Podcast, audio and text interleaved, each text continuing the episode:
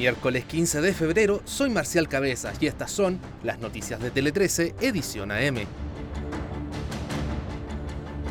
Expulsados. El Tribunal Supremo de la Democracia Cristiana resolvió expulsar de la colectividad a Jimena Rincón y Matías Walker, luego que participaran en la franja del rechazo en el plebiscito de septiembre de 2022, contraviniendo la opción que había definido como partido de hacer campaña por el apruebo. En el mismo fallo, el expresidente Eduardo Frei Ruiz Tagle fue suelto, ya que se estimó que solo dio opiniones y no participó activamente en el proceso favoreciendo el rechazo. Cabe mencionar que tanto Rincón como Walker están distanciados del partido y en octubre pasado lanzaron su movimiento político Demócratas. Guía turístico. Este martes se confirmó el hallazgo del cuerpo sin vida de Bruno Barría Matamala, guía turístico que se encontraba desaparecido desde el pasado miércoles en Torres del Paine, región de Magallanes.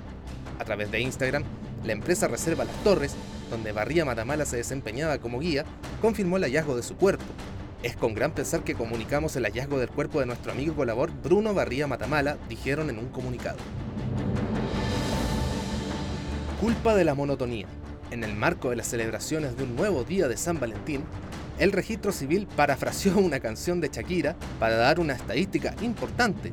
En el año 2022 fueron 43.221 las parejas que inscribieron su divorcio y 3.839 las que terminaron con su acuerdo de unión civil. Aunque estas cifras parecen negativas para el amor, lo cierto es que reflejan una ligera baja en los matrimonios que llegaron a su fin, ya que en 2021 el número de divorcios inscritos fue de 43.884.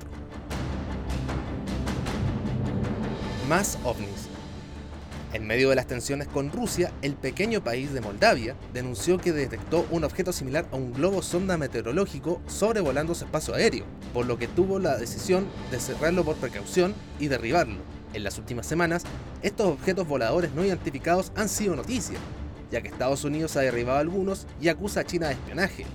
Volviendo a Moldavia, las teorías del gobierno apuntan a que Rusia busca desestabilizar la política interna.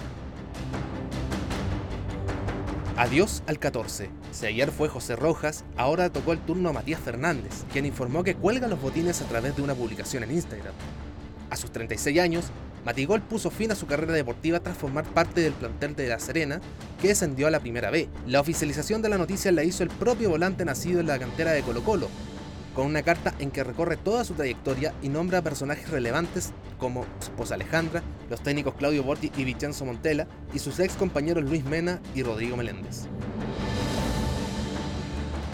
Con esta información damos cierre a este boletín de noticias. Recuerda que siempre hay más en nuestro sitio web t13.cl.